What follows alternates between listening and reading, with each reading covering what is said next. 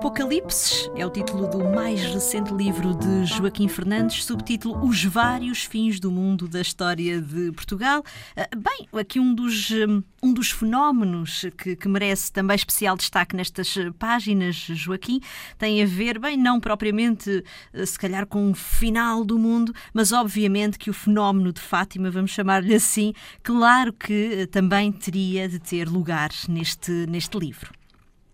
E é um Sim, fenómeno que ainda continua a, despertar muito a curiosidade, não é? Claro, claro. E a referência que tem alguma relação com a mensagem de Fátima é a famosa Aurora Boreal de 1938, não é? Exato. Que, segundo a irmã Lúcia, haveria de ser um sinal com um certo significado que vinha, digamos, alinha, alinhado às, às, às, eventuais profecias que uh, a vidente tinha uh, alegadamente recebido na, 1917. Confirmar-se um fenómeno desse tipo para as pessoas que conheciam de alguma maneira aquilo que a irmã Lúcia tinha dito, ao verem manifestar-se no céu um fenómeno com aquela magnitude, enfim, cortinas de fogo, não é? O céu é um pouco a característica dominante das, das auroras boreais, que são sobretudo de cor esverdeada. Aqui foi o vermelho que imperou e que, de facto, enfim, percorreu todos, todo o céu, do, o céu de todo o país e, e, de facto, impôs às populações, quer urbanas, quer uh, rurais, um medo terrível. Mas é curioso que aí também se manifestou um contraponto, uma espécie de carpendia, como o ditado latino sugere, goza o teu dia, ou seja, já que íamos morrer, íamos morrer todos então em festa. E é curioso que foi mais a nível rural, do país rural, que os homens se refugiaram nas, se refugiaram nas tabernas e fizeram das tabernas uma festa. Digamos que já que iam morrer, não é? Então vamos morrer com a, com a ajuda de Baco.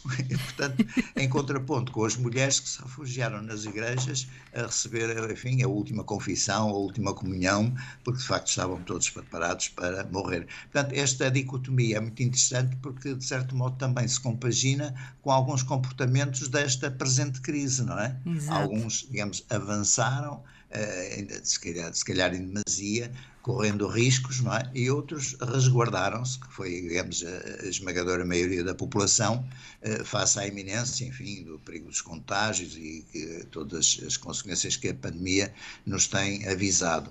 E, portanto, esta, esta lição da história é muito curioso, porque de facto faz replicar comportamentos do passado na situação presente que nós vivemos. Aliás, a peste bubónica de 1899 aqui no Porto eh, conferiu exatamente essa dicotomia, por exemplo, entre a prioridade da, da economia face ao versus saúde. É?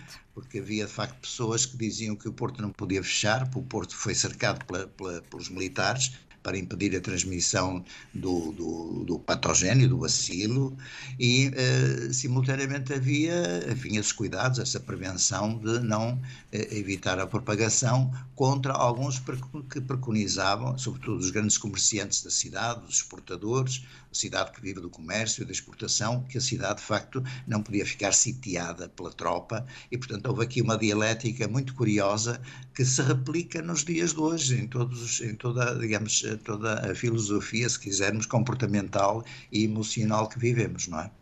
Sem dúvida. Apocalipse de Joaquim Fernandes, a edição é da Contraponto. Boas leituras.